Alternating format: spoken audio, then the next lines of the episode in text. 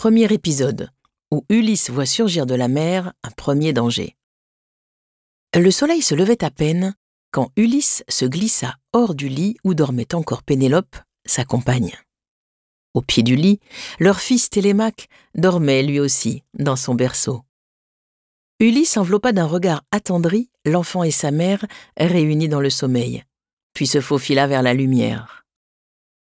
Il aimait par-dessus tout marcher seul dans la campagne, à cette heure où Aurore aux doigts de rose illuminait chaque caillou, chaque brin d'herbe.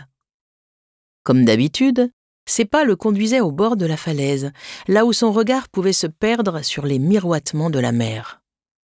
Sur son île, Ithaque, il était pleinement heureux. Les semelles de ses sandales connaissaient chaque trou du chemin. Il aurait pu avancer les yeux fermés. Ulysse se sentait envahi par un immense amour pour sa terre natale. Les cyprès verts, les genêts jaunes en fleurs, les touffes d'herbes odorantes, j'aime jusqu'à la poussière que soulèvent mes pas, se dit-il.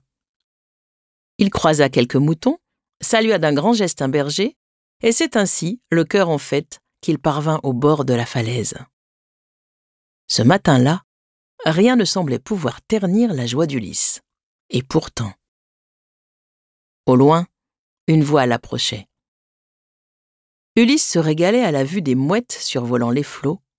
C'est alors qu'il vit ce qu'il prit d'abord pour une mouette plus grosse que les autres. Il distingua bientôt un petit morceau d'étoffe blanche sur les vagues. Il mit la main en visière au-dessus de ses yeux. Pas de doute, ce n'était pas un oiseau, mais la voile d'un bateau. Qui pouvaient être ces visiteurs?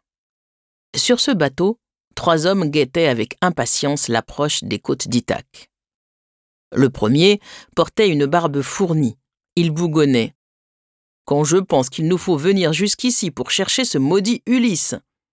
Il aurait pu répondre à l'appel, comme tous les valeureux guerriers qui viennent de la Grèce entière nous rejoindre à Aulis. Le deuxième, sec et droit, se contenta de pousser un soupir. Le troisième plus jeune, à la figure lisse et fine, répondit Penses-tu que la réputation de bravoure d'Ulysse soit fausse? Agamemnon, crois-tu que le roi d'Ithaque soit un lâche? Un peu gêné par cette réflexion, Agamemnon s'adoucit. Peut-être pas, mon ami Palamède, ne va pas trop vite en besogne. Ulysse a peut-être une bonne raison de ne pas avoir répondu à notre appel. Un fin sourire se dessina sur le visage de Palamède.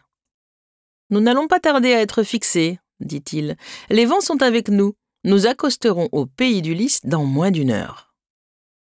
Là-haut, sur la falaise, Ulysse fronça les sourcils.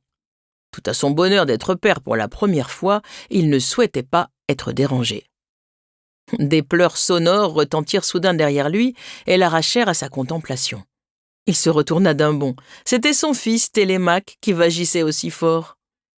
En se réveillant, Pénélope avait enveloppé le bébé dans un grand linge et était sortie retrouver son mari. On aurait dit que le nouveau-né, rouge et hurlant, était en fureur. Cette colère de Télémaque fit sourire son père. N'était-ce pas à cause de semblables cris de bébé qu'il avait été nommé Ulysse? On racontait ainsi l'histoire de sa naissance. Anticlée, sa mère, avait demandé à Autolycos, le grand-père d'Ulysse, de choisir le nom du bébé qui venait de voir le jour. Le vieux Autolycos avait pris l'enfant sur ses genoux pour réfléchir. C'est alors que le bébé s'était mis à hurler, hurler tant et tant, que le grand-père, surpris et ne sachant que faire, rendit l'enfant à sa nourrice et dit Tu t'appelleras Ulysse, ça signifie l'homme en colère. Ce souvenir amusait Ulysse. Tu me ressembles déjà, mon fils, murmura-t-il. Pénélope posa doucement la tête sur l'épaule d'Ulysse, qui s'était assis sur une grosse pierre pour calmer l'enfant dans ses bras. Soudain, elle tressaillit. Elle aussi avait vu la voile sur la mer. Ses lèvres blanchirent. Elle avait reconnu un bateau chargé de guerriers grecs. Ils viennent te chercher, dit-elle d'une voix tremblante. Je t'en supplie, ne pars pas. Tu connais la prédiction de l'oracle. Ulysse baissa la tête. Il passa une main hésitante sur les cheveux de sa femme. Oui, je sais. L'oracle dit que si je pars, je resterai absent d'Ithaque pendant vingt ans, et je reviendrai pauvre et misérable. il jeta un œil aimant autour de lui. Sa femme, son fils, sa terre? Il secoua la tête. Non, non et non. Il ne pouvait renoncer à tout ce bonheur. Il lui fallait trouver une solution. Et vite. À suivre.